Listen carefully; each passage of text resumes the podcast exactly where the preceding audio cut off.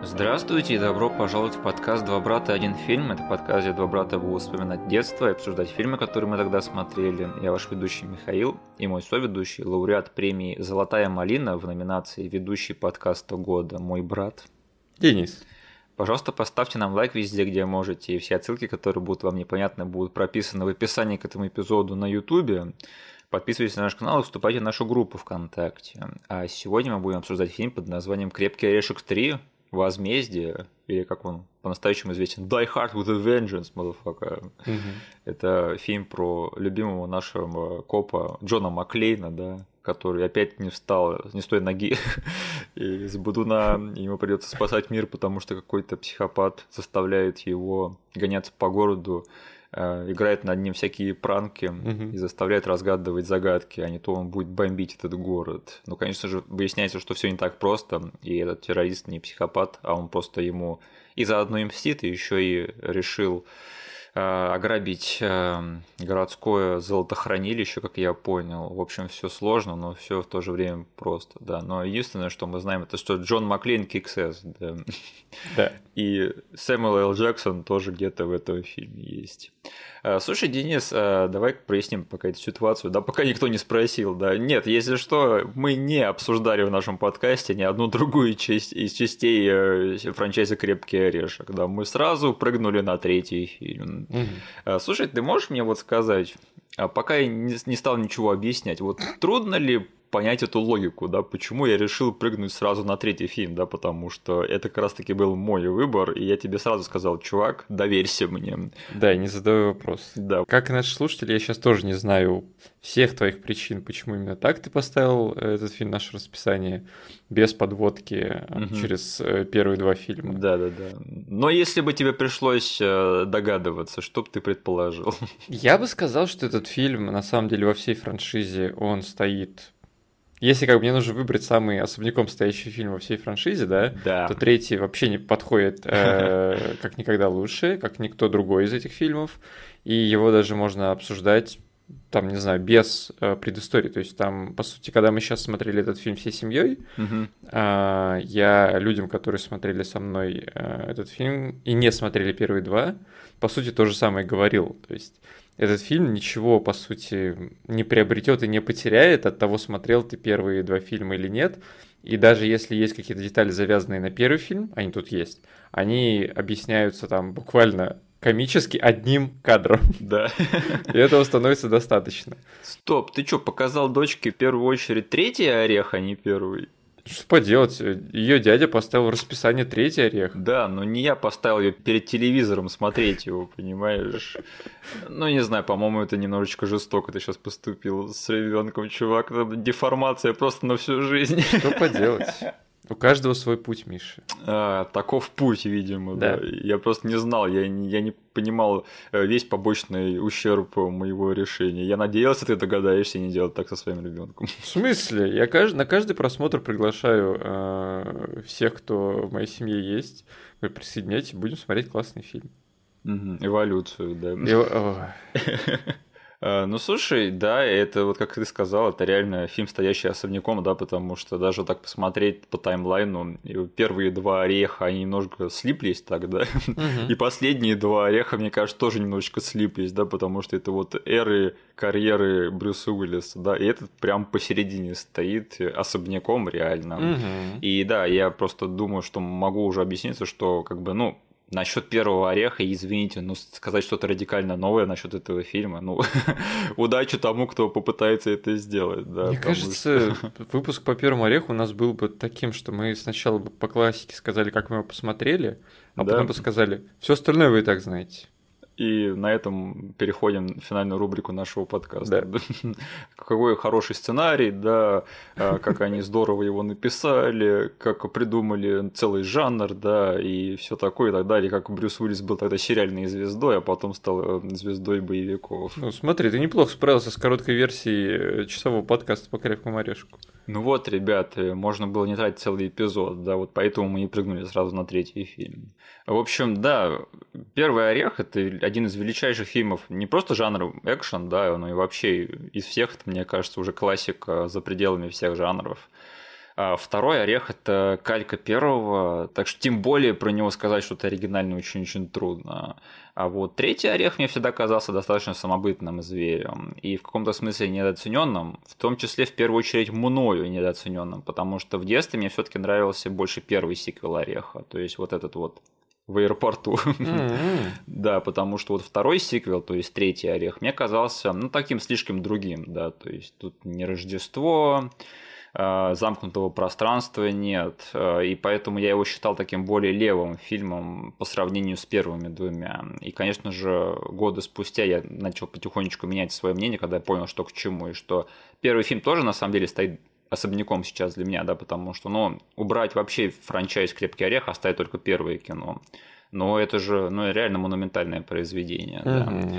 А вот второй орех, он как бы, он не сильно забенефитился от того, что он всегда был слипшимся с первой частью, потому что вот я сейчас реально смотрю второй орех, он мне кажется дешевой калькой первого фильма. Там есть все, что было в первом фильме по элементам, да, но они выполнены немножечко не на том уровне, что ли. Это если вот мне пытаться сейчас описать этот фильм, я там давно не пересматривал их, но у меня в голове воспоминания осели именно в таком виде, что угу. зачем мне смотреть второй? Я его тоже люблю, то есть он часть моего детства, но как бы я иногда смотрю такой, зачем мне идти ко второму фильму, если я могу пересмотреть первый?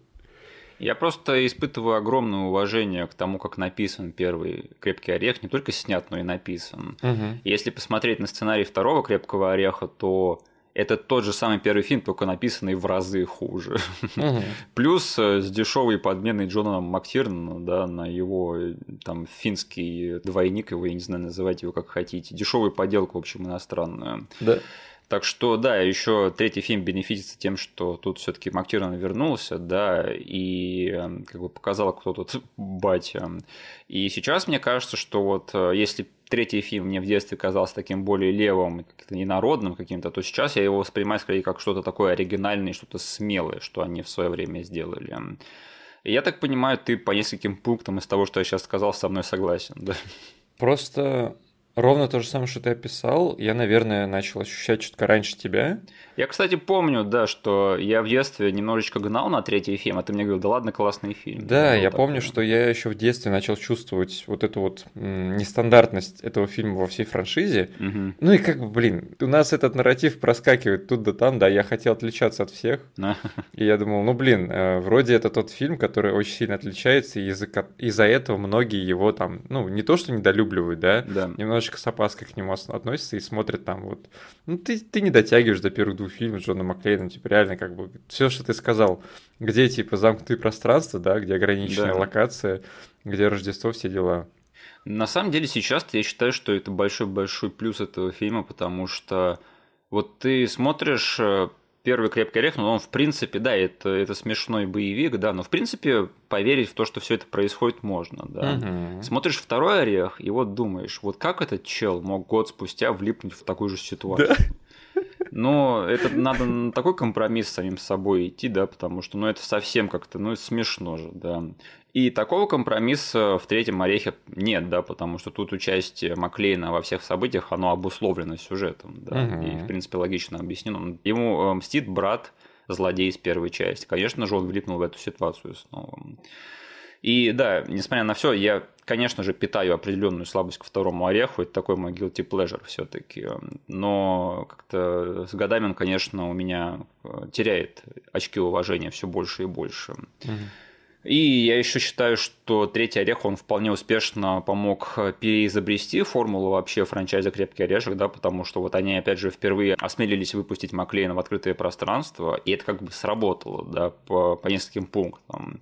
И именно по образцу третьей части, мне кажется, делалась четвертая часть, да, да где там Маклейн только... бегал по всему городу. Я пересматриваю сейчас третью часть, я понял, что, блин, насколько все-таки четвертый выступает, по сути, калькой третьего. Да, да. Желание как бы выступить на той же территории, а, там, спустя, на самом деле, сколько, 12 лет, да, вроде бы там прошло? Там прошло 2007, а это 95-й. Да, 12 лет. Ну, короче, вот, э, я давно не смотрел четвертую часть, я никогда не горел желанием ее пересматривать. Я вроде бы посмотрел ее пару раз, когда она в кино шла. А, и все. Пару раз я, возможно, фоном там минут 15-20 по телеку перехватывал, и все. Но сейчас, когда смотрел третью, я понял, что, по сути, здесь повторяется ситуация, которая произошла в первой и второй части. Да. И э, переизобрелась формула в каком-то виде в третьей части, и продюсеры, когда готовили четвертую, подумали, блин, ну у нас уже Маклейн бегал там по городу как ошпаренный, да, э, с каким-то типа сайдкиком, который ему помогает в том или ином виде. Давайте что-нибудь похожее на этом же поприще замутим. Блин, я ничего не могу свою поделать, я четвертого ореха тоже люблю. А я его давно не смотрел, реально. Я не могу сейчас там делиться своим мнением в полной мере, потому что не чувствую в себе сил и там какой-то э, базы информационной, да, для того, чтобы говорить, да, мне нравится фильм потому-то, потому-то. Я очень отрывками помню, хайлайтами какими-то этот фильм, э, и все. И недостаточно для того, чтобы я сейчас в 2022 году мог какое-то свое мнение э, выдать на гора. Я просто, я всегда прекрасно понимал ту критику, что это мало похоже на такой традиционный орех, да, потому что там Джон Маклейн он там на грузовиках сбивает эти джеты и там, не знаю... Он запускает машину копов в вертолет. Да, да, он вот занимается всякой дичью, да, суперменской, и это не сильно похоже на крепкий орех Джона Маклейна, которого мы все знаем и любим. Но, блин, там так по-пижонски снят экшен, я просто не могу с собой ничего поделать. Это реально очень крутой фильм в плане того, как он поставлен. И там этот один из этих французов, паркурщиков, тоже участвует во всей этой заварушке. Не знаю, я вот иногда его пересматриваю чисто, чтобы поугарнуть по экшену, да. И для меня он ценность, в принципе, в этом плане представляет. Но у меня просто такие теплые воспоминания связаны с четвертым орехом, как бы я без комплексов отношусь к этому фильму. То есть ты его пересматривал прилично, да, с тех пор? Да, было делом. У тебя не было ощущения, что этот фильм э, достоин быть фильмом на два с лишним часа? Он два с лишним часа идет.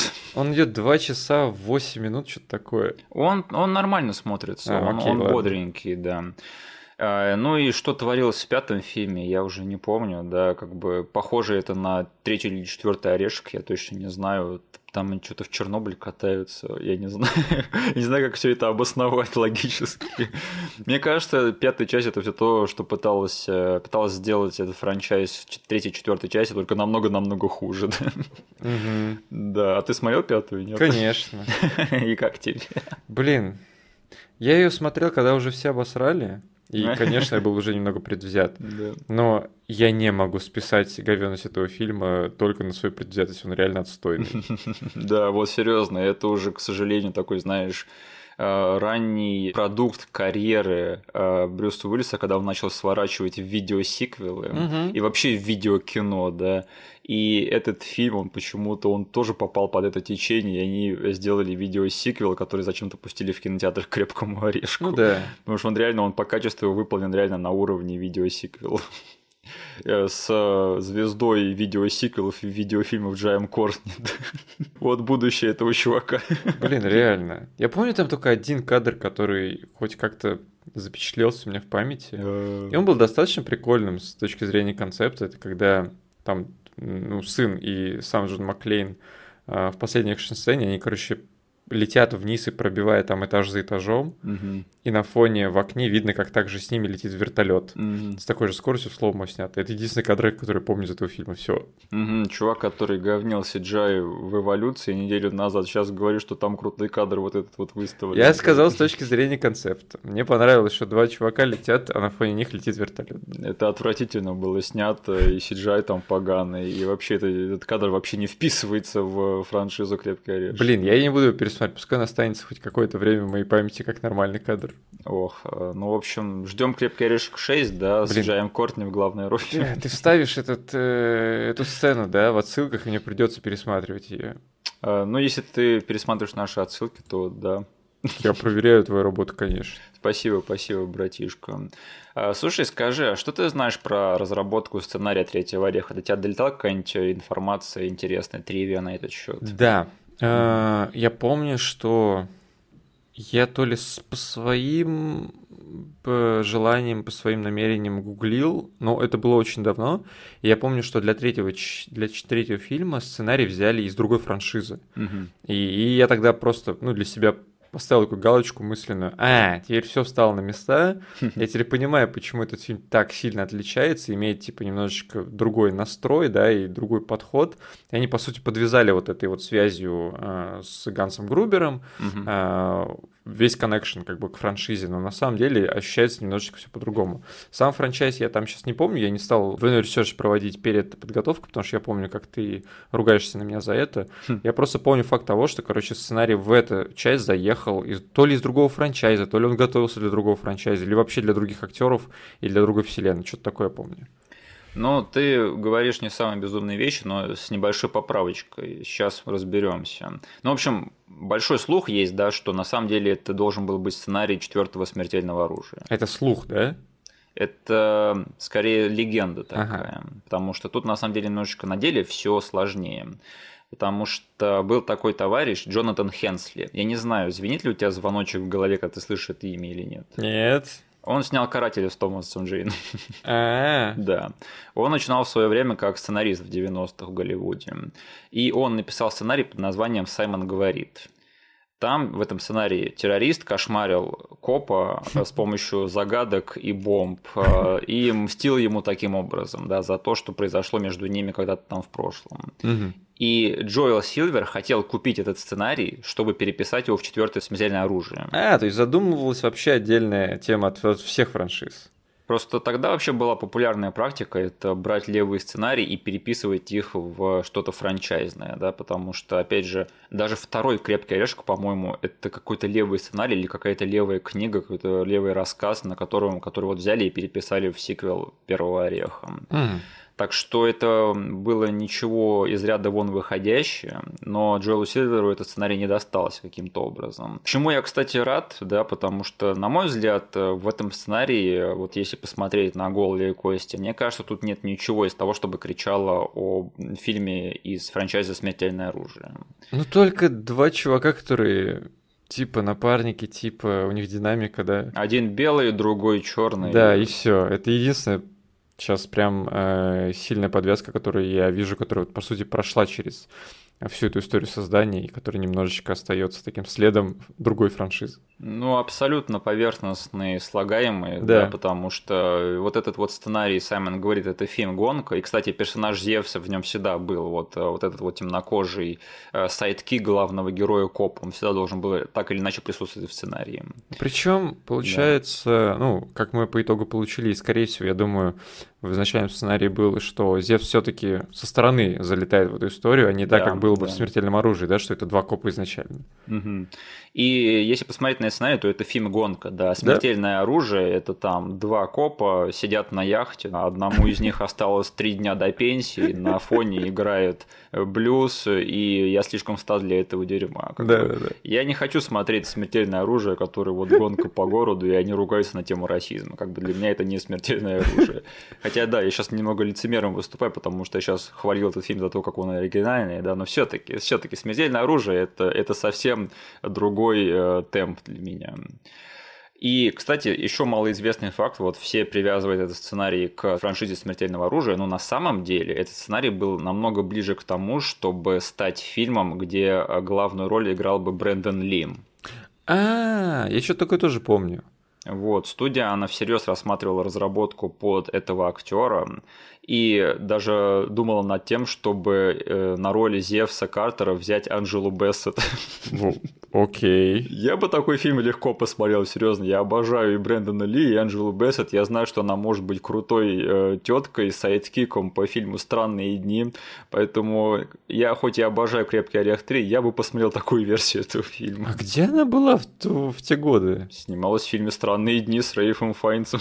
А, Просто она же и сейчас как бы, ну, никуда не делась. Она мама Черной пантеры, чувак. Да, да, да. Угу. Но э, этого не случилось, да, по известным причинам, потому что годом ранее вышел Ворон, и, в общем, до Брэндона Ли этот фильм так и не добрался. Угу. Или, или наоборот, даже Брэндон Ли не добрался до этого фильма, к сожалению. Они еще думали сделать из э, третьего ореха как бы Джон Маклейн на корабле, но Стивен Сигал их опередил. Э, и, в общем, в конце концов, после всего они выбрали сценарий Джонатана Хенсли, да, Саймона говорит, и переписали его под сиквел «Орехов».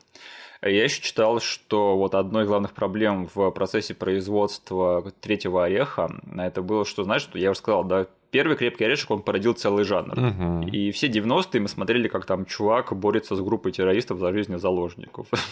Я вот сейчас это описываю, у меня столько вообще примеров в голове в подкорке всплывает. Это такой уже, не знаю, такой заезженный образец э, и модель сюжета, что я даже не знаю, приводить ли сейчас все примеры или приводить один. Э, но тем не менее, я один приведу. Это, конечно же, взрыв с Линдоном Эшби, да? Звездный час, как его, Джонни Кейджа. Да? Никак не можем избавиться от этой отсылки. Э, мы так намекаем на один из наших будущих эпизодов. Нет, я не хочу смотреть этот фильм. Знаешь, мне кажется, что это один из тех фильмов, который Джонни Кейдж снял во вселенной Mortal Kombat, и который просочился к нам. Серьезно. А, и, в общем, пока они разрабатывали третий орех, они все время думали, блин, с какого из 30 фильмов в разработке с таким сюжетом, да, ненароком не сплагиать, потому что тогда могли бы быть проблемы. И я почитал про некоторые фильмы, которые э, находились в разработке вот в этом вот течении кинематографа на, на тот момент. И, в общем, вот самый лузный из них. А, во-первых, было целых два фильма «Гейл Форс» и «Мейлстрём», которые были крепкими орешками во время урагана. Блин, это даже вот одного твоего предложения хватило, чтобы на меня через э, мои наушники и там через твои слова просочилась их, не знаю, средность или как это назвать по-русски, блин, посредственность, я так да, скажу. Да, да. Мне кажется, что-то такое сняли, да? Было же что-то грабеж во время урагана или что-то. Я помню такое. относительно свежий фильм, где чуваки задумали ограбление из-за того, что надвигается какой-то шторм и типа всех эвакуирует. Вот, вот это дерьмо, да. Кажется, они все-таки сняли этот фильм. Я не знаю, крепкая орешка ты или нет, но мне теперь стало интересно, конечно же. А, далее, фильм «Трек Даун» находился в разработке. Это «Крепкий орешек в Евротоннеле». У них обязательно у всех должно быть такое отстойное название. Чувак, а Die Hard это, по-твоему, хорошее название? Ну, серьезно. Ну, не знаю, блин. Оно тоже по себе кринжовое, да. По итогу-то, конечно, легко мне сейчас, да, рассуждать, что Die Hard это отличное название, потому что это, черт возьми, франшиза, которая, ну, культовой стала. Да, ну, да, да. Да, может быть, в, в параллельной вселенной, да, мы бы сейчас с тобой говорили, что Takedown, или как ты там назвал? Trackdown. Trackdown, да, было бы, по сути, аналогом Die Hard. Далее. Huddled Messes. Это крепкий орешек в статуе свободы. Я не знаю, там реально так много пространства, чтобы целый крепкий орешек устроить. Кто-то написал это дерьмо. О, если тебе э, нравятся дерьмовые названия вот этих вот репофов крепкого орешка, то слушай сюда. Рок-ботом. Крепкий орешек в пещере. Блин. Что мне кажется, в итоге-то сняли, да, это был скалолаз. Ну, по сути, скалолаз это ну, крепкий орешек на горе, да, зимой. Ну там были пещеры, там Слайн насаживает на сосульку одного из террористов. А, да, точняк. Класс, да. И последнее, мое любимое, Apogee — это крепкий орешек на космической станции. Любая идея должна по итогу оказаться в космосе, да, рано или поздно? У меня вопрос, почему этот фильм не сняли до сих пор причем? Я бы такой посмотрел. И вообще у меня вопрос, где все эти фильмы-то были? где мой крепкий орешек в Евротоннеле? Я бы такой посмотрел еще легко 30 раз.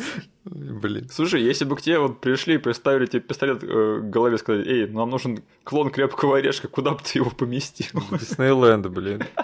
На самом деле было бы неплохо, да, у нас э, недостаточно много экшн-фильмов, которые происходят в парках развлечений. Парки аттракционов выступают всегда неплохим источником прикольных экшн-сцен. Э, мне кажется, эта эра была эры вот этих вот elevator pitch, да, то есть э, да, да. речей для лифта, где ты встречаешься с продюсером, и все, что ты говоришь, это крепкий орешек в. И у всех продюсеров закатывались глаза и говорили, господи, с какой еще безумной идеей ко мне придут, которая будет называться, начинаться с крепкого орешка. Угу. На тему э, вариации крепкого орешка, да, где они происходят. Э, я уже столько раз смотрел пародию Бена Стиллера на крепкого орешка, что я иногда начинаю путаться, где фразы из этой пародии, а где фразы из настоящего орешка.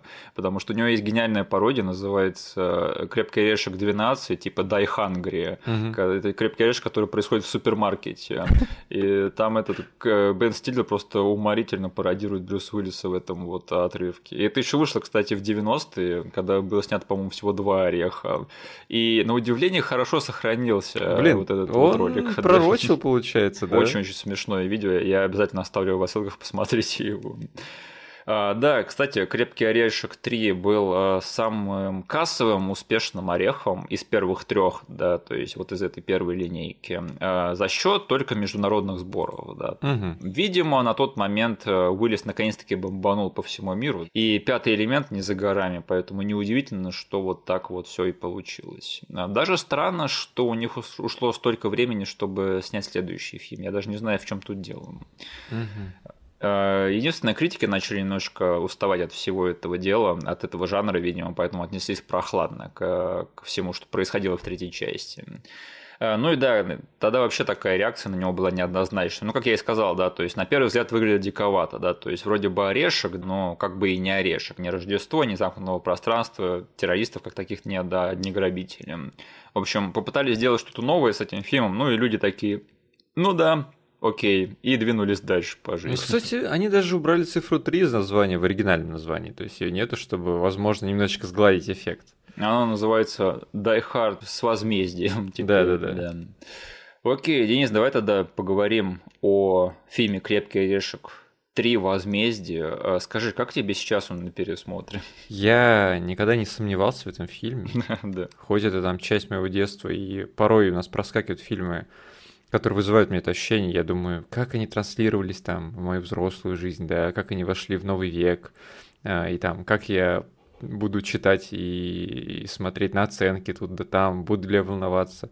Этот фильм как был для меня, не знаю, довольно-таки э, уверенным э, представителем вот этого фильма «Гонки», да, фильма с счетчиком на, на часах. Да. Э, он им и остался, я никогда не был в нем не знаю, не уверен. А, я всегда знал, что там я включу его и проведу два часа а, с очень, а, не знаю, приятными мне актерами, персонажами и экшн-сценами, которые я, он мне с детства запомнился, даже тогда я начал вот это вот ощущать, насколько он адреналиновый. Да. Если мы там посмотрим на первый фильм, у него есть вот эти стандартные, как бы, там, первый акт, да, где наш, наш герой расслабленный, спокойно летит, типа, э, в этот город приземляется, хм. нам показывают атмосферу того, что там будет происходить, и потом, бум, врываются террористы. Я помню в детстве, я прям офигел от того, сколько этого фильма понадобилось минут для того, чтобы начать экшен. Калифорния. Там есть вот этот вот э, буквально, ну, стандартный, стоковый, да, э, футаж, где нам показывают виды города. Да. Они прям в него вставили первую экшн-сцену.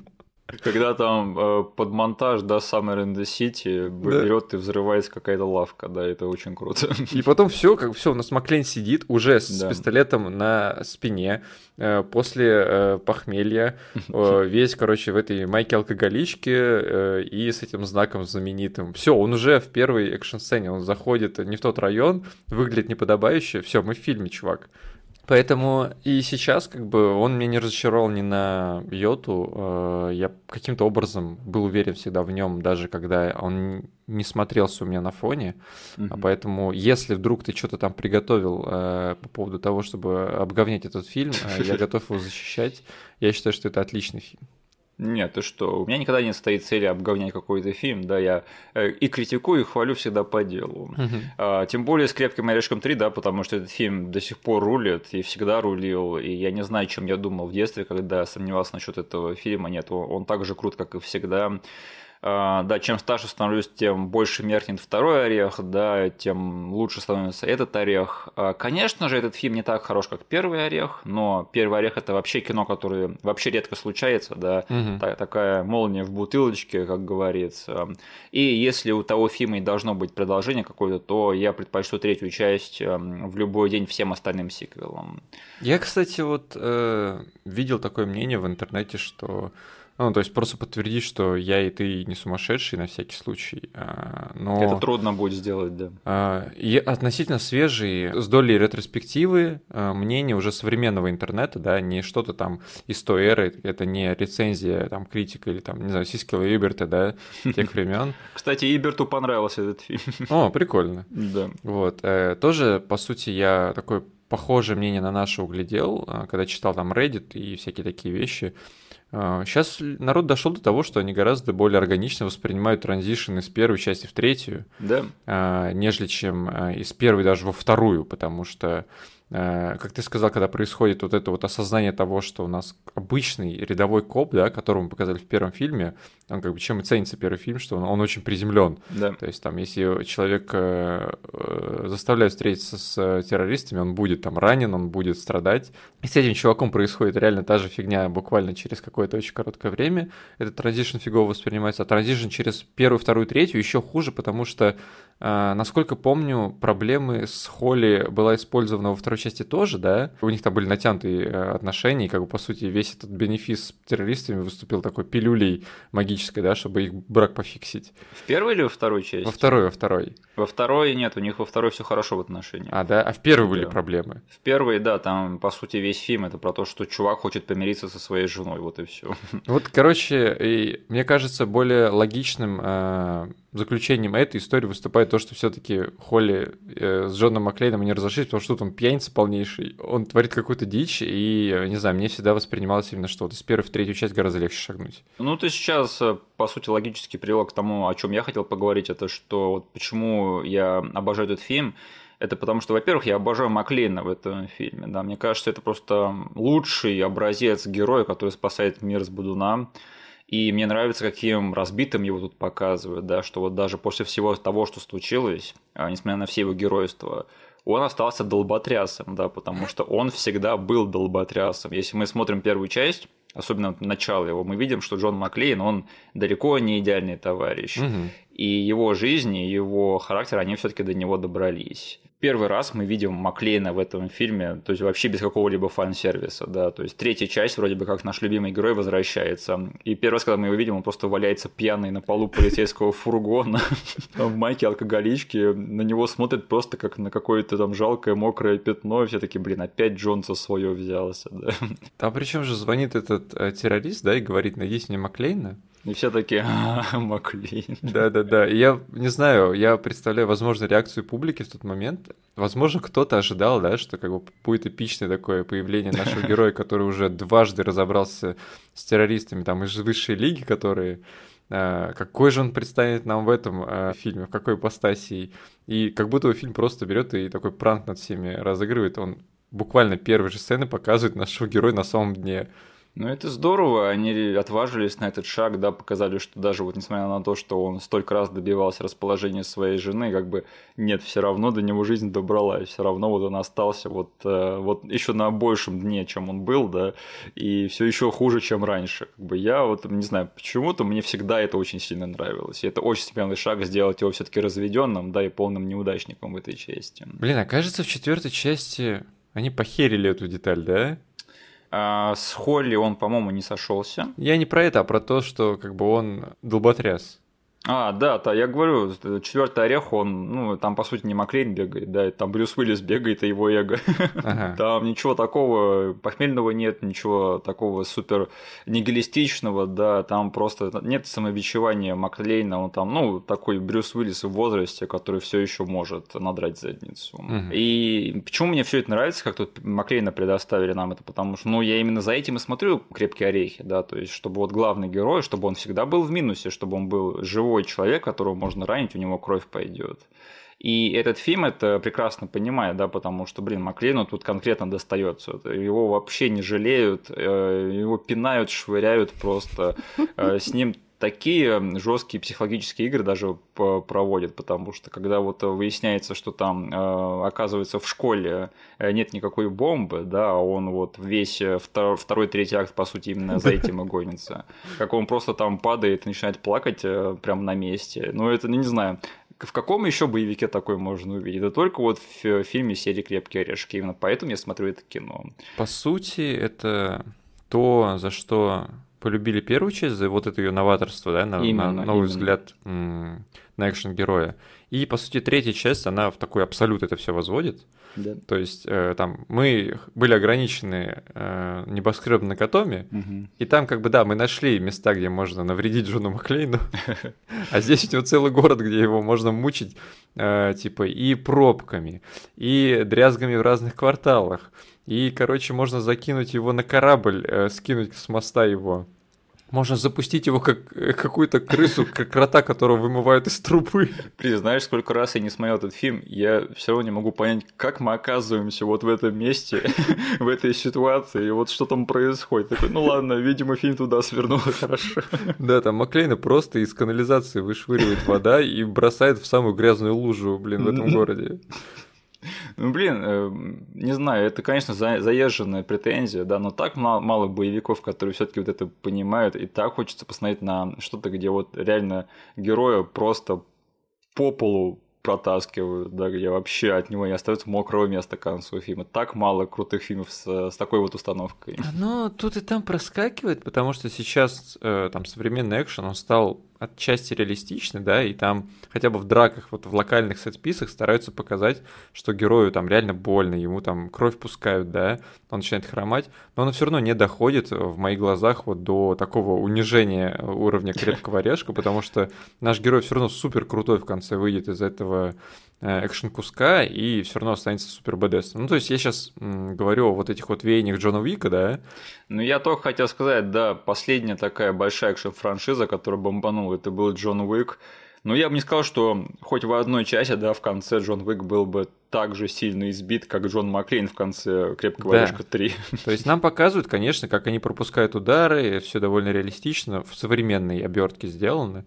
То есть я просто сразу вспоминаю фильмы, которые породил Джон Уик сразу же с такой же манерой, да, то есть там «Nobody» вспомнить, а, ему там реально, ну, дают по лицу в первой же сцене, когда он дерется с гопниками в автобусе, угу. но все равно, типа, наш герой выходит таким супер крутым БДСом, который замочил, по сути, превосходящую его по количеству силу. Да. И Atomic Blonde тоже, а, там вот эту сцену разбирали, где Шарли Стерон получает э, от мужиков налево-направо. Но она все равно их раскидывает. Да, там видно, как ее берут, там закидывают в шкаф, дают по, э, леща по лицу, все такое, но все равно она сражается, не знаю, со здоровенными мужиками и отливает их одного за другим. Маклейна бы там размазали, кинули, связали бы и притащили главному гаду на допрос. Блин, вот боевики, где главный герой это обычный чел, да, и это вот так давно такого не смотрели, на самом деле. Давно такого не делали. Так что очень жалко, и я просто... Почему я люблю эти фильмы? все таки хочется посмотреть, как вот живой человек все через это проходит, через все эти испытания. Мне кажется, вот в этом главная фишка и франшиза «Крепкий орешек», да, изначально была, и третьего фильма в особенности. А, во-вторых, почему я обожаю этот фильм? Это из-за Сэмуэла Л. motherfuckin' Джексона. Я просто словами не могу описать, насколько это правильное было решение поставить его в пару Уиллиса, да. Это кто-то, а, кто может может легко поставить Маклейна на место и потягаться с ним в харизме. То есть не только в, в рамках фильма, да, но и на площадке, скорее всего, то же самое творилось, да, потому что они одинаково такие э, темпераментные актеры. Мне кажется, что у них-то взаимоуважение быстро нашлось. А, в общем, я обожаю Зевса Картера. Он, как Маклейн, да, ввязывается не в свое дело, оказывается не в том месте, не в то время, но просто не может пройти мимо, мимо беды и не помочь. И вот вся эта их ругань на тему расизма, это просто блеск. Это прикольно, что, получается, а, они оба уже в этот фильм заехали, а, как это, после здоровенного чекпоинта в их карьере в виде криминального чтива. Где они вместе сыграли, да. Причем не, не появились на экране, но были в Да, мне кажется, вот именно это там добавило веса Сэмюэлу Джексону и в индустрии, да, и просто как-то оправдало вообще э, все, что происходило у них в динамике персонажей, и даже вот, как ты сказал, возможно, на э, за камерой, да, там за, за тем, что происходило э, за сценой. Поэтому это не получилось вот этого стандартного э, случая, когда есть у нас супер большая звезда, к нему дают sidekick, который весь фильм просто плетется где-то и там не может составить какую-то конкуренцию в плане фраз, каких-то мнений или каких-то действий. Здесь мне очень понравился вот именно этот тандем, который э, заимел какую-то собственную динамику, да, да двух да. людей, которые, по сути, там большую часть хронометража ненавидят друг друга за то, что э, им приходится творить всякую фигню. Э, и, не знаю, то, что действительно у Сэмюэла Джексона хватает там яиц просто орать на всех э, налево и направо, очень харизматично, очень прикольно, это там дорого стоит. Не, я убежден в том, что Сэмюэл Джексон это, наверное, величайший характерный актер в истории кино, потому что вот ты смотри, а, третий фильм во франшизе, да, у нас есть любимый публикой герой, да. и ему надо найти подходящего sidekick а, да, которого бы еще скушал э, публика. Ну, кого звать на эту работу? Конечно же, Сэма Джексона, да. Э, и никто бы с этой ролью больше не справился, потому что он, опять же, он не бесячий, и он не уступает Маклину в остроте, потому что он может ему ответить две-три вещи на все то, что он говорит. И Сэм Джексон тут, по сути, играет Спайка Ли, вот что мне понравилось, да. Эта тема, когда, когда в начале фильма к нему приходят племянники, он говорит, от кого не стоит ждать помощи? От бел. Слушай, респект этому фильму, они еще тогда поднимали социально важные темы в блокбастере. Там причем подводка-то была еще более э, замудренная. Да. Типа, куда вы сейчас пойдете в школу? Зачем? Чтобы пойти в университет. От кого стоит ждать помощи? Не от кого, а в особенности от белых. Блин, вся эта тема с плакатом в Гарлеме. Господи, это так жестоко. А, сейчас бы такой, конечно же, не позволили, да. И надо или нет такой позволять в кино, это еще тоже большой вопрос, но а, для меня всегда это определенно была одна из самых больших таких запоминающихся вещей всего этого фильма. То есть первый пранк над Маклейном это выпустить его с плакатом да, в гараже. Да, для меня это была такая, знаешь, просто характеристика вот того поколения, да, просто середины 90-х. Угу. И, по-моему, именно в тот, в то состояние индустрии, мира и там сообщества, как бы это нормально вписывалось. Э, но я читал, что когда вот э, люди там смотрели первый раз этот фильм в кинотеатрах, да, там все таки такой шумок по залу проходил, типа люди такие, какого хрена происходит? Так что это очень-очень смело, конечно, было даже для своего времени. И вот, э, вот вся эта вот тема с Гарлемом, она все-таки приводит меня к следующему большому выгодному моменту этого фильма, это что все-таки я очень люблю структуру этого фильма. То есть вот все эти пранки над Маклейном и загадки, это как будто бы игра в кальмара какая-то, да. Uh-huh. Мне нравится, что они вот нашли такую сюжетную канву, где вот Маклейна можно было бы показать каких-то там новых, там, не знаю, ролях, да, и с новых сторон, и заставить его заниматься чем-то новым, помимо того, чтобы ползать по небоскребу или по аэропорту. Причем э, тут э, важно было, ну, как я считаю, соблюсти баланс, чтобы Маклейн не щелкал э, эти задачи как орешки, там спросить за каламбур, да? Чтобы эти задачи выставляли, наоборот, наших вот этих двух героев как э, полнейших дураков иногда. Да, да. Типа сидишь такой, думаешь, ну чё вы, типа, вот э, вы потратили кучу времени на то, что просто срались между друг другом.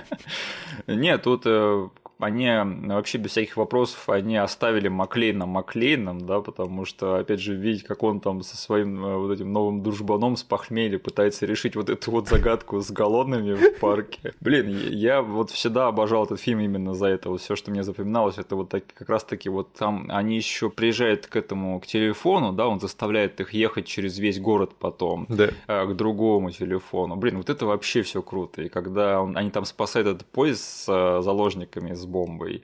Ну, блин, ну это же просто великолепно. И опять же, у этого фильма, знаешь, такой, не то чтобы пацифистический, да, но не то чтобы гипермускулинный настрой в этом плане, да, потому что я помню, что вот Ренни Халлин во второй части, он постоянно заставлял там Маклейна с кем-то драться, с кем-то в перестрелке ввязываться, да. А тут э, Маклейн, он реально, он заставляет его как-то делать какие-то такие вещи, которые не очевидны в боевике, да, но которые все равно чувствуются как экшен, как какой-то саспен, что происходит. Ну, кстати, да, это фильм наполнен экшн-сценами там от самого начала, как мы сказали, до конца, угу. но, по сути, каких-то классических, да, драк-перестрелок тут, ну, ну, не так, чтобы много, именно с, с участием наших героев. В основном они получают люлей, да. либо не знают, как справиться с загадкой.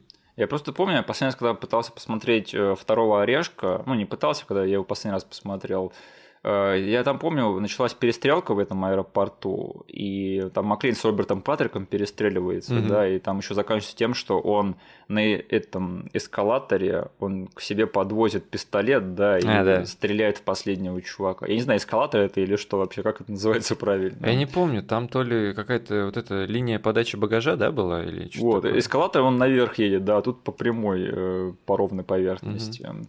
И я такой смотрел, думаю, ну да, перестрелка в фильме про крепкого орешка, как бы, ну что это, фильм Джона Ву, что ли, какой-то? Не, крепкий орешек это про саспенс, да, это про то, что чувак ныкается. Угу. И это смотрелось как-то инородно, у меня такой плохой привкус во рту вызвало. А вот тут вот ты смотришь этот фильм, и тут Маклейна вот заставляет делать вроде бы как такие экшоновые вещи, да, но не очевидные экшоновые. То есть не с кем-то там драться, не кого-то там убить, да. Нет, ему надо через весь город пробраться там в пробке, да, за какое-то определенное количество времени.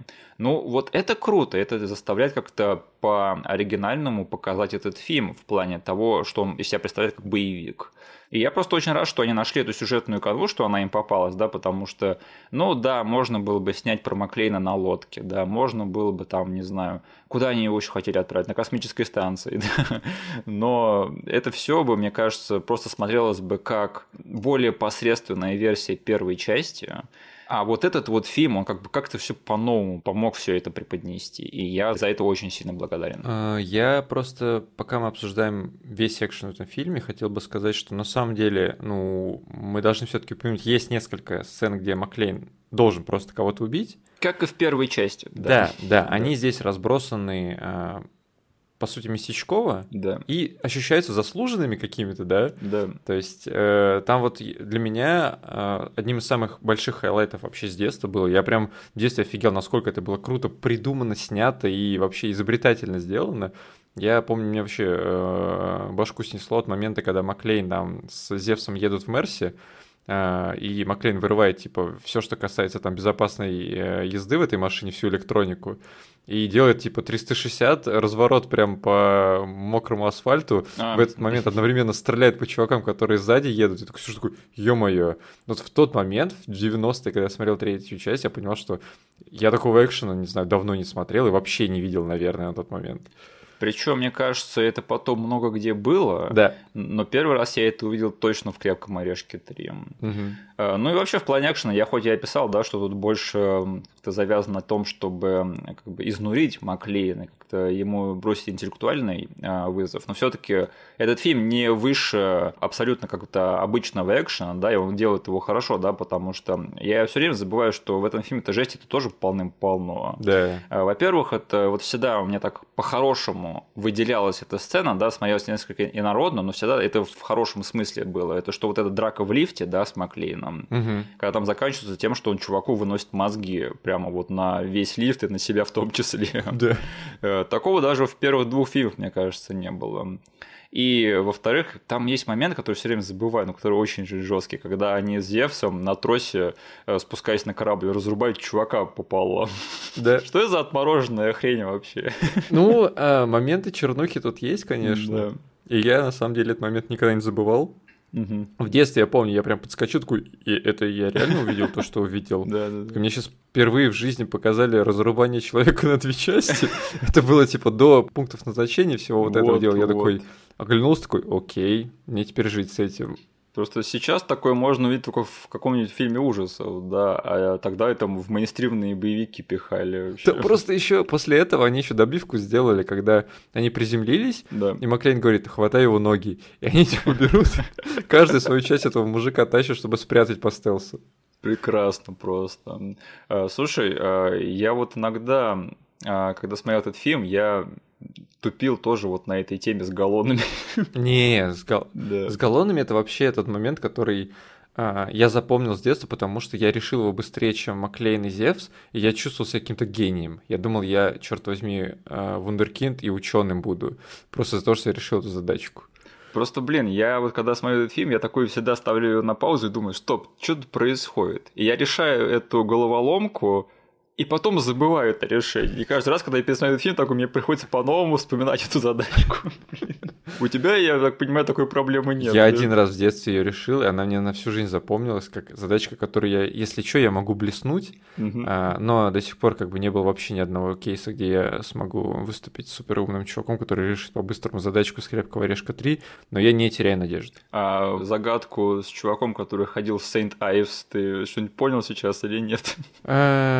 Это загадка, у которой на самом деле дофига а, версий есть, угу. а, где, по сути, тебе говорят сначала деталь, которая важная самая, а потом запутают всем остальным. То есть всей этой арифметикой, которая не важна. То есть, по сути, нам говорит сначала про одного персонажа, который является ответом, а потом говорит, считай на самом деле всех других персов.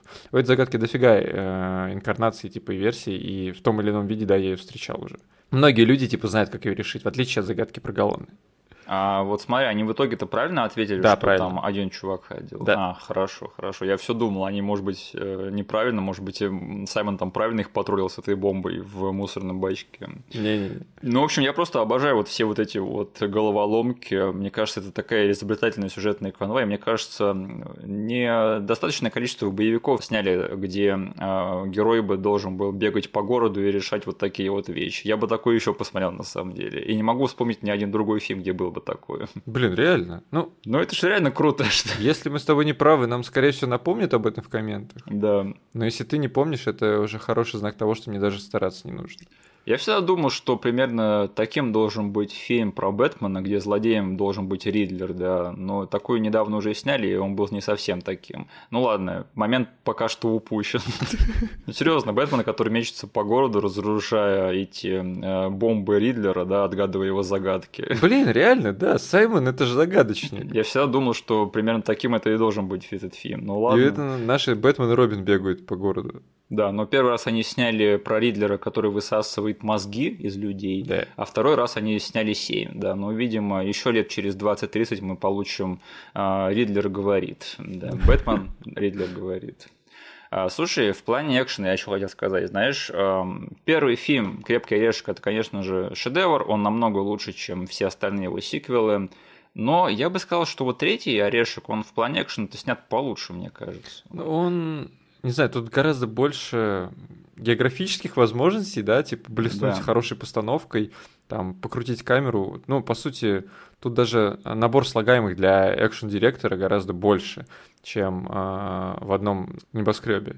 Ну, просто первый орешек, он как-то меня не экшеном цепляет, а, как раз таки сюжетом. Да, да, да. Там очень классно все снято и написано. Опять же, там в плане саспенса это больше триллер для меня. Я всегда удивляюсь каждый раз, когда пересматриваю третью часть, насколько там им хватило яиц запустить, черт возьми, целый вагон метро, да, по, по да. целой станции, О, спустить да. его с рельс, как бы кинуть его под углом на людей. Я такой смотрю, ё офигеть, это же все практикал эффекты сделано, они там не сделали да, какое-то да, да. суперстойное Э, мид-90-е э, CG, они просто реально пустили целый вагон. Я офигевал каждый раз, когда пересматривал этот момент. А я когда смотрел фильм «Знамени» с да. Кейджем, я думал, что... А, в «Крепком орешке 3» этот момент круче сняли. Да, да, да, точняк. Я тоже сейчас смотрел, думал, блин, где-то я еще это видел. И там тоже на фоне бегал какой-то старый экшен-герой. Ну, слушай, в том фильме хотя бы есть момент, где Ник Кейдж нападает сбитый на дерево, да, и кричит инопланетянам, «Эй, не суйтесь к нам, хуже будет!» Кто же знал, что в фильме, где есть хайлайты, которые выставлены там продюсерами, да, то есть это падение самолета, э, э, метро, да. потом что, в конце вообще какая-то фигня с солнцем или что-то такое происходит, там какая-то волна идет и Чувак, они взорвали землю с помощью солнца. Да вот что-то такое, да, ничего из этого, оно все меркнет на фоне сцены, где они Кейдж лупят дерево битой. Эй, не суетесь к нам, хуже будет, и битый по дереву, да. Да, детка, э, вот это вот, это кейдж. Я когда увидел этот момент в кинотеатре, я такой понял, о, мои деньги отбиты, детка, я, я ухожу домой сегодня счастливый. Да. А, ну и да, я не, просто не знаю, в какой эм, степени это закономерное сравнение как бы с первым фильмом, потому что в третьей части «Крепкого орешка» там все таки у них бюджет был в разы больше, и плюс 7 лет развития кинотехнологий тоже они сказались. Так что тут явно вот э, экшен снят, знаешь, какой-то, ну, с большим каким-то рвением, с большей синергией такой. Я вот в плане постановки тут как-то больше этим наслаждался. А, Причем у меня никогда не было такого чувства, что этот фильм, он останавливается на экшн-сцену, знаешь, тут все время вот опять же сюжет двигается вперед. И как ты сказал, да, вот после этой сцены в Гарлеме оно просто не останавливается до самого конца. И я mm-hmm. обожаю, обожаю то, что у них получилось снять именно этот такой фильм. Я всегда немножечко э, волнуюсь там перед очередным пересмотром этого фильма. Там буквально на фоне где-то дребезжит у меня в мозгу мысль, что хватит ли темпа и, там, не знаю... Запалом. Да, запал для того, чтобы два часа экранного времени мне показывали, по сути, очень длинную изобретательную экшн-сцену, потому что, ну, в этом фильме реально нет передышек. Угу. И каждый раз я в конце говорю, да не, у них все получилось, ты зря волновался. Потому что на самом деле это очень амбициозная такая задумка, да, фильм без классических трех актов, да, где у тебя есть начало релаксовое, конец и э, вот это послевкусие третьего акта мы сразу же кидаемся в экшен, и там это довольно, ну, дорогого стоит вот такой вот фильм замутить, чтобы ты в конце не чувствовал себя уставшим, там не сидел, господи, когда же закончится этот фильм, посматривая на часы. Там есть небольшой детур, когда нам показывают, что Саймон занимается своим ограблением, да, но я бы не сказал, что это снято скучно. Как бы у меня не было такого ощущения, что кино остановилось в этот момент. Угу. О, кстати, я вспомнил еще один фильм, где героя злодей заставил бегать по городу и решать всякую шнягу. Угу. Это 12 раундов с Джоном Синой. А, точняк. Это, кстати, по сути, ремейк «Крепкого орешка 3» и немножечко скорости. Да. Угу. Очень-очень плохой ремейк да, да. обоих этих фильмов. А, слушай, Денис, а что ты знаешь про альтернативные концовки фильма «Крепкий орешек 3»? Ну, тут сорян, как бы, я про них знал давным-давно, и мне, угу. у меня есть мнение, возможно, ты сейчас его подтвердишь, либо опровергнешь, что это ты мне давным-давно кинул ролик э, альтернативной концовки этого фильма. Может быть, я да. просто тоже давным-давно. Ну, просто смотрел. ты выступаешь обычно источником таких вещей. А, и вот этот вот ролик на Ютубе, а, я его смотрел, и mm-hmm. там точно знаю, свое отношение к нему, я так скажу. Сейчас ты, типа, не начнешь мне пересказывать его, и я не должен буду там на ходу придумывать, как мне вообще нравится, не нравится эта задумка. Ну, я не тебе перескажу, да, а скорее нашим да. слушателям, чтобы они были в курсе, потому что изначально в этом фильме должно было быть так, что Саймон там в конце сбегает со своим золотом, да, и Маклейн а, увольняется со службы. И где-то там год спустя Маклейн находит Саймона Грубера и играет с ним в какую-то игру на, с гранатометом. Да. Он, он убирает там прицел у гранатомета, кладет между ними и говорит типа нажимая на кнопку, если ты не трус. В конце концов, э, Саймон нажимает на кнопку, и гранатомет убивает его. А Маклейн, оказывается, сидел с бронежилетом и пикаей мазафак. Ну, я немножечко добавлю подробностей. В этот раз Маклейн говорит, мы будем играть в игру не Саймон говорит, а Маклейн говорит и загадывает ему загадки. и если Саймон ошибется, то ему придется нажать на кнопку. А уж какой стороной он повернет к себе этот гранатомет, э, он как бы не знает, э, дул им или нет, потому что, да, как ты сказал, он спилил прицел. И по сути Саймон отвечает на две или три правильные, и в конце он задает загадку, как бы один чувак заходит, а хороший парень заходит в бар и приносит с собой бренди, плохой парень заходит в бар и приносит с собой что-то, чтобы убить первый парень, типа, э, что забыл принести с собой первый парень. Угу. Вот. И как бы за, на загадку Саймон не отвечает, нажимает на спусковой крючок, взрывает себя гранатометом, сидя за столом. И э, Джон Маклейн говорит, первый парень забыл принести с собой бронежилет и скидывает с себя его. А, спасибо, ты сделал работу по описыванию этой концовки намного лучше, чем я. Угу. Знаешь, мне она всегда напоминала концовку на гребне волны почему-то. Там тоже же в конце э, этот э, злодей и герой находят друг друга, да, какое-то угу. время спустя, и остается в живых только один из них. Угу. И я всегда думал, что почему-то это вот очень-очень смежно, мне кажется, получилось. Я всегда считал идею с гранатометом такой не из этого фильма вообще.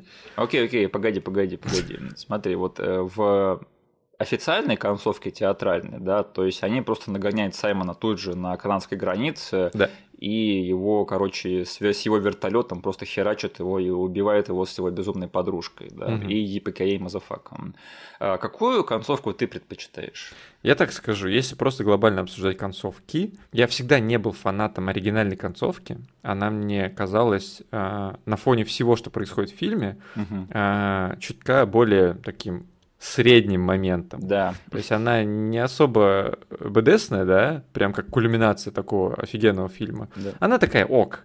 Типа, э, нормально. Ладно, он убил э, Саймона, он сказал свою фразу, они сидят, типа, на обочине с Зевсом и смеются. Но э, для меня кульминацией этого фильма было, как бы, вот все, что там на корабле происходило, да.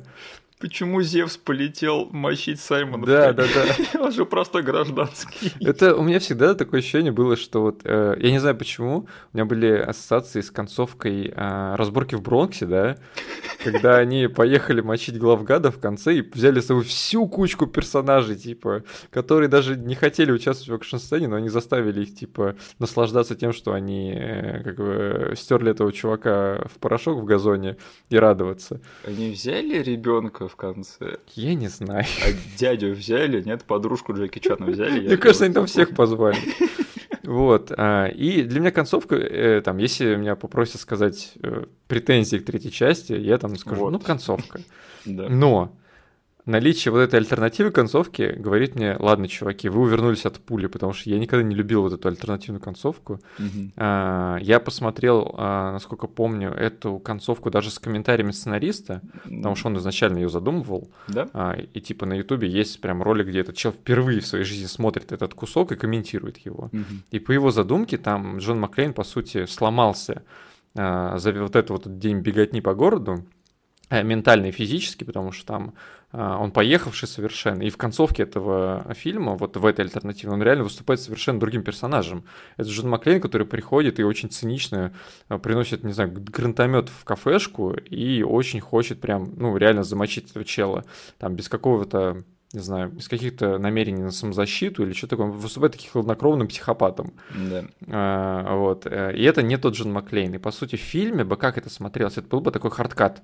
То есть нам от э, одной сцены в другую происходит такое, там, не знаю, прошел, год, прошел год, да. и нам не показывают вот это вот перестройство персонажа от одного к другому, нам не показывают про то, как его выгнали, как его ФБР заподозрили на самом деле в сговоре с Саймоном, а, про то, как он все-таки решился вот на эту детективную историю, потому что там год прошел, и находит его в какой-то восточной Европе, опять же, используя этот же самый аспирин. Это вообще какая-то фантастика, блин. Да.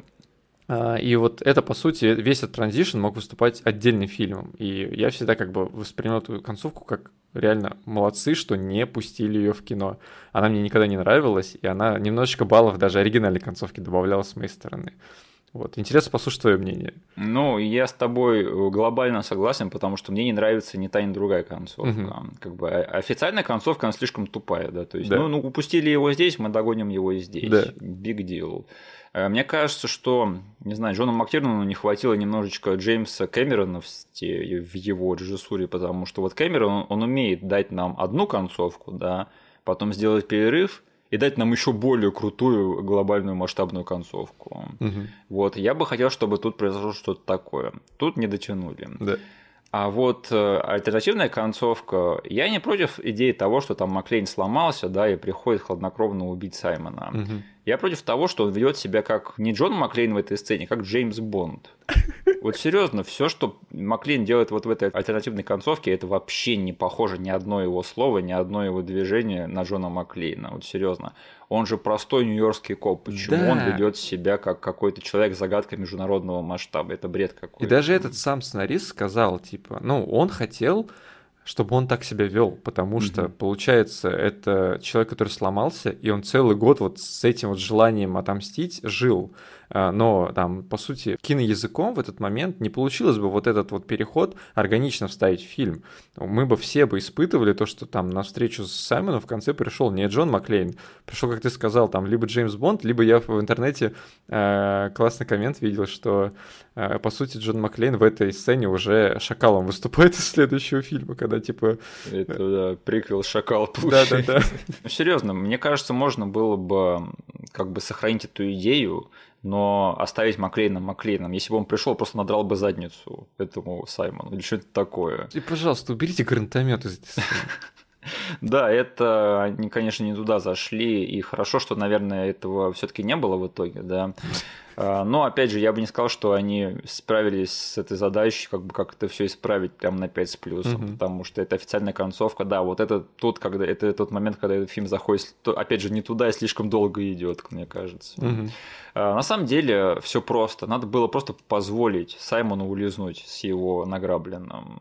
Э, мне кажется, это вот нигеризм в стиле крепкого орешка. Дать Маглену проиграть вообще. Сделать так, чтобы его единственной победой было бы то, что он выжил. Вот серьезно. Почему бы нет? Это было бы прикольно. Это матчилось бы вообще со всем настроением, да, да того, что происходит да. с нашим персонажем в этом фильме. Конечно, не было бы тогда возможности сказать «Епикаей, мистер Фалкон», да? но оно бы того стоило. А, слушай, кстати, знаешь, возможно, второй орех не лучший из орехов, но там точно лучший yippee-ki-yay motherfucker из всех. Э, получается, он во второй, когда поджигает этот топливный след, да, говорит? Это, это момент, который оправдывает весь фильм для меня, да. Когда он говорит yippee-ki-yay motherfucker, или yippee-ki-yay Mister Falcon. Здесь он говорит yippee-ki-yay после того, как Саймон умирает, насколько я помню. В обоих концовках причем. Да. А, да, блин, вот с гранатометом он вообще говорит yippee-ki-yay, а motherfucker он говорит, уходя из кадра и вообще вне сторону микрофона.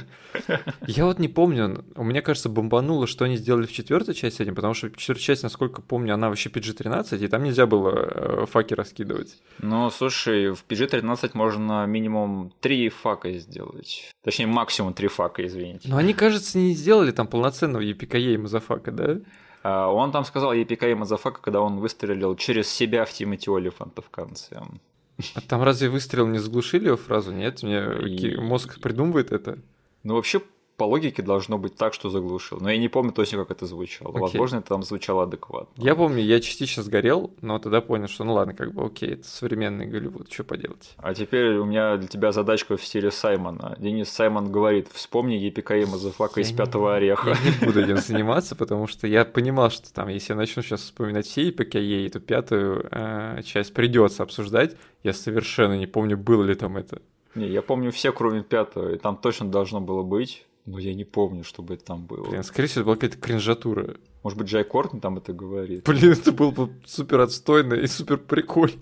С австралийским акцентом. Епикай, мадафака. Ой, это ужасно получилось, я извини. Надо будет это вырезать к черте. А, на самом деле у этого фильма была вторая альтернативная концовка. Вот про это я готов поспорить, ты, ты не был в курсе. Чё? Которую не сняли? Ее написали, да, но не сняли. И мне кажется, что она лучшая из всех э, концовок, которые могли быть в этом фильме. Потому что там э, выяснялось, что вот та бомба, да, которую они забрали из парка после задачки с галлонами, что Маклейн подкинул ее в самолет к Саймону. И Саймон такой с награбленным э, золотом приходит на этот самолет, чтобы свалить из страны. Они там с его дружбанами видят эту бомбу, и Саймон такой поворачивается к своим террористам и говорит, эй, ребят, у кого-нибудь есть бочка на 4 галлона воды? И знаешь, вокруг его лица такой круг съезжается под музыку.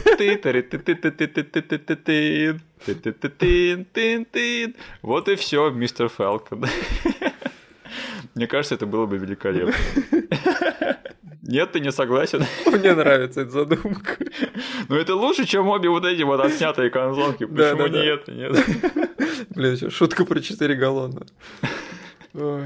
А, Денис, скажи, есть какие-то отдельные моменты, которые ты бы хотел обсудить? Короче, я сейчас э, быстренько в фоне нагуглил, да, в пятой части есть эта фраза, она в какой-то супер особенной сцене, тебе придется вставлять в отсылки внизу.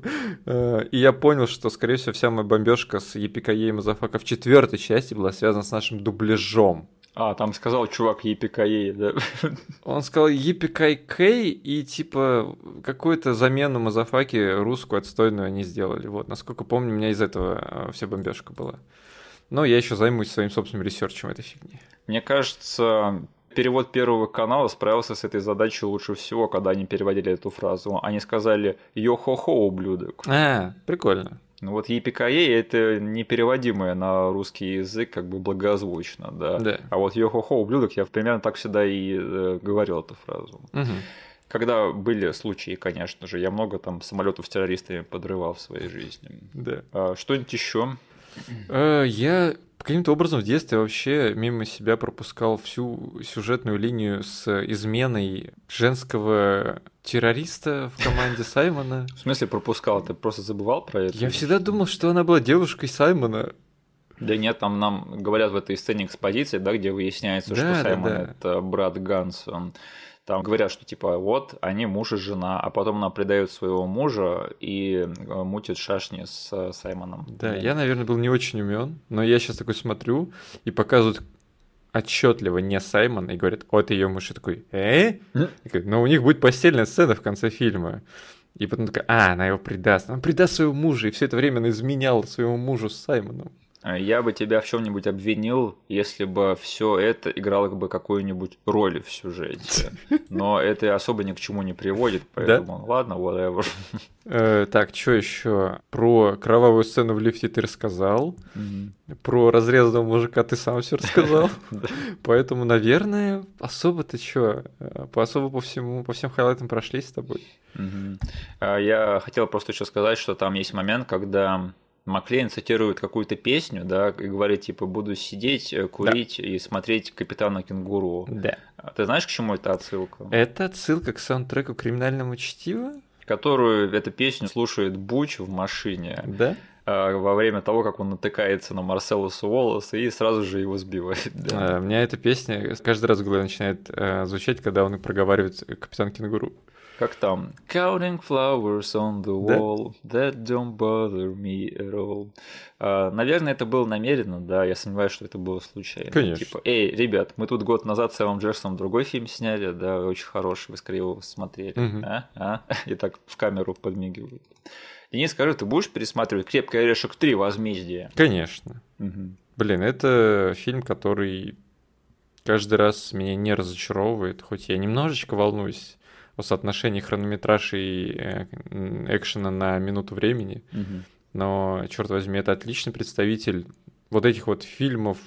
Я вот, кстати, э, хотел с тобой еще лайтово обсудить, что на самом деле середина 90-х, да, это вот фильмы переходят вот в следующий большой виток экшен-жанра, потому что в 94 году вышла «Скорость», фильм «Гонка», и, по сути, вот этот фильм выступает таким тоже, ну, скоростью с двумя чуваками, которые тоже по городу бегают с таймером каким-то. Да-да-да. То есть это вот э, они переходили от «Крепкий орешек» на корабле, крепкий орешек в космосе, крепкий орешек в Диснейленде, к тому, что чел просто носит от, из локации в локацию, чтобы успеть куда-то. Ну, я бы скорее сказал, что скорость – это порождение первого крепкого орешка, потому что а, там тоже обыкновенный коп, угу. заложники, и никаких там суперменов гипермускулинных, да. ничего такого. А, да, было такое направление, где там, например, заложники в каком-то движущемся объекте, да, как в скорости. Угу. Но, опять же, если еще вспомнить какие-нибудь такие вот боевики, где там герой бегает по городу и решает всякие головоломки или там спасает кого-то, я таких много не могу вспомнить. Головоломок, да, головоломки это чисто вот эта фишка. Я именно в виду, имел в виду, что вот это вот ощущение адреналина, которое у тебя создается не из-за того, что там кто-то просто заперт э, в одном месте и ждет, когда его спасет коп, да, угу. а такой фоновый адреналин всегда присутствует, потому что есть какой-то либо таймер, да, либо что-то, что тикает на фоне всего сюжета. И ты как бы всегда дополнительно каждой экшн-сцене такой дополнительный слой напряжения добавляешь. А знаешь, они сняли целых два фильма про отряд самоубийц, и ни один из них не был фильмом «Гонкой», где там у главных героев ошейники, и которые через 24 часа взорвут им бошки, если они не выполнят миссии. Почему такое? Если они отгадают загадки. Почему бы нет? Загадки Ридлера или Джокера? Да. Почему я не работаю в Голливуде, черт подери? А, да, я тоже, конечно же, буду пересматривать фильм «Крепкий орешек 3. Возмездие», да и вообще, наверное, там 90% франчайза «Крепкий орешек». А, я не знаю, как у тебя, но мой э, ранг э, «Крепких орешков» сейчас выглядит примерно таким образом. Первый, третий... Ладно, Скажу четвертый, второй и пятый. Ну, я надеюсь, что пятый э, со вторым соседствует только потому, что у тебя всего лишь пять позиций, как бы, если говорить там... Там очень большой отрыв, да, очень да, большой да. обвал между ними. Э, может, э, свой э, ранг предоставишь публике? Первый, третий, второй, четвертый, пятый. Просто потому, что четвертый э, вообще не пересматривался мной, и я там э, в основном тут каких-то на ощущениях, на послевкусии э, ориентируюсь. Главное, чтобы был обвал между вот э, четвертым местом и пятым. Местом. О, да. Потому что это вообще это такой каньон, дна не видно. Ладненько, давай тогда перейдем к финальной рубрике нашего подкаста. А, во-первых, Денис, э, расскажи нам, что ты смотришь? Э, я посмотрел э, фильм, который... Как он называется? Извини, но это ты должен нам сказать. Да, сейчас я скажу. У него просто длинное название. Это я на оригинале скажу, а ты переведешь. Unbearable Weight of Massive Talent. А, с Ником Кейджем? Да. И ты меня опередил. И как тебе? А ты его не смотрел еще? Э, не, я еще не успел, нет. А, короче, а, ну ты знаешь, э, что из себя представляет этот фильм на уровне концепции? Это какая-то большая мета-шутка над всей карьерой Ника Кейджа. Тип того, да, вот. А, и по сути в этом фильме есть очень много вещей касаемо подмигиваний в сторону фанатов Ника Кейджа, mm-hmm. и они здесь очень органично вставлены, и я бы сказал, заслужены. То есть тут они от меня плюс получают. Единственное, что этот фильм все-таки не смог избежать того, что в третьем акте он сваливается в обычный экшен-фильм с Ником Кейджем. Mm. А, такой не времен скалы и не времен а, воздушной тюрьмы. А, там все, что подводится а, к этому третьему акту, то есть первый и второй акт, они отлично работают, потому что на самом деле с Педро Паскалем у них офигенный дуэт вышел. а, то есть я вообще этого не ожидал, а, но у них офигенная динамика, химия, и Педро Паскаль в этом фильме выступает не совсем тем персонажем, которым он кажется в трейлере. Хорошо. Вот. На третий акт все равно сваливается в стандартный такой экшен из 20-х годов. Вот. И там после вкуса немножечко портится, но глобально это на самом деле очень прикольный фильм с Ником Кейджем. А, там, не знаю, если это тебе о чем-то скажет, там на Letterboxd я его оценил на 3,5 звезды. У тебя есть Letterbox? Да, я завел его наконец. Окей, я не знал. Скинь мне ссылку. Там можно френдиться, да, Или там нет? можно друг друга следить друг за другом, подписываться и все дела. Отлично. Угу. Я очень заинтересован в том, чтобы посмотреть наконец-таки этот фильм. Я хотел на него в кино сходить, но он у нас не вышел. А, так что я до сих пор не совсем представляю себе четко, что этот фильм, чем этот фильм является, да. Но мне до сих пор любопытно, я обязательно его посмотрю. Я просто ожидал от него, знаешь, что-то ближе по жанру каким-то драмам, да, и таким деконстрактам именно. Но он все-таки больше ближе к таким приключениям слэш-боевикам, где э, первая половина на самом деле пестрит очень неплохим таким подмигиванием в сторону большой-большой кучи фанатов. И Никейч там такой, такой молодец прям вообще. Вот. Поэтому это все-таки приключенческое кино. Но опять же, столько всего известно про этот фильм, да, но опять же, я трейлеров не смотрел, и поэтому я так я все равно, что этот фильм ты себе представить, это черт подери. Я вот жду не дождусь наконец-таки его посмотреть. Так, а я бы хотел а, немножечко преждевременно все-таки, но как бы все равно хотел бы высказать некую похвалу э, новому сериалу от э, Disney Plus и студии Marvel, потому что я посмотрел уже две серии на данный момент э, сериала Мисс Марвел. А как он выходит? Он выходит разом или по сериям? Он выходит по сериям. Сейчас вышло всего две серии. Ага. А, знаешь, последние парочку сериалов э, Disney Plus Marvel холодные чувства вызвали, такие прохладные. Uh-huh. И Мисс Марвел сейчас вот эти две серии прямо глоток свежего воздуха для меня. Я прямо я в шоке от того, как я сильно наслаждаюсь этим сериалом. Uh-huh что-то необычное, что-то новенькое во вселенной Марвел, очень изобретательно в визуальном плане снято. Такого точно не было раньше в этой вселенной. А, я обожаю молодежный жанр, да, я обожаю смотреть там кино про зумеров, mm-hmm. поэтому это еще один плюсик в сторону этого сериала от меня.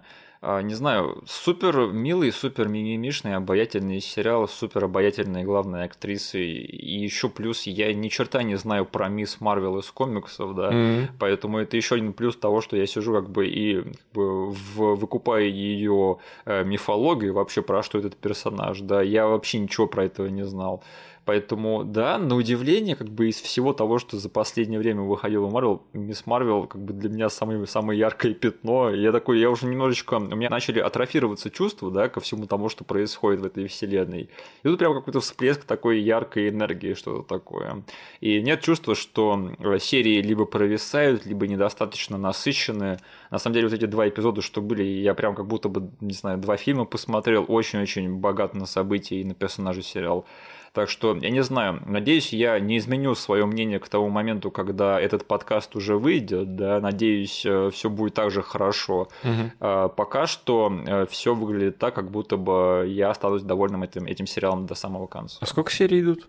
По 45 угу. минут где-то так. Я правильно понимаю, что там, по сути, настрой этого сериал, он такой местечковый, да, то есть это не опять очередной, да, там э, лазер стреляет э, в небо и разрушает весь мир. Это какая-то локальная, личная история.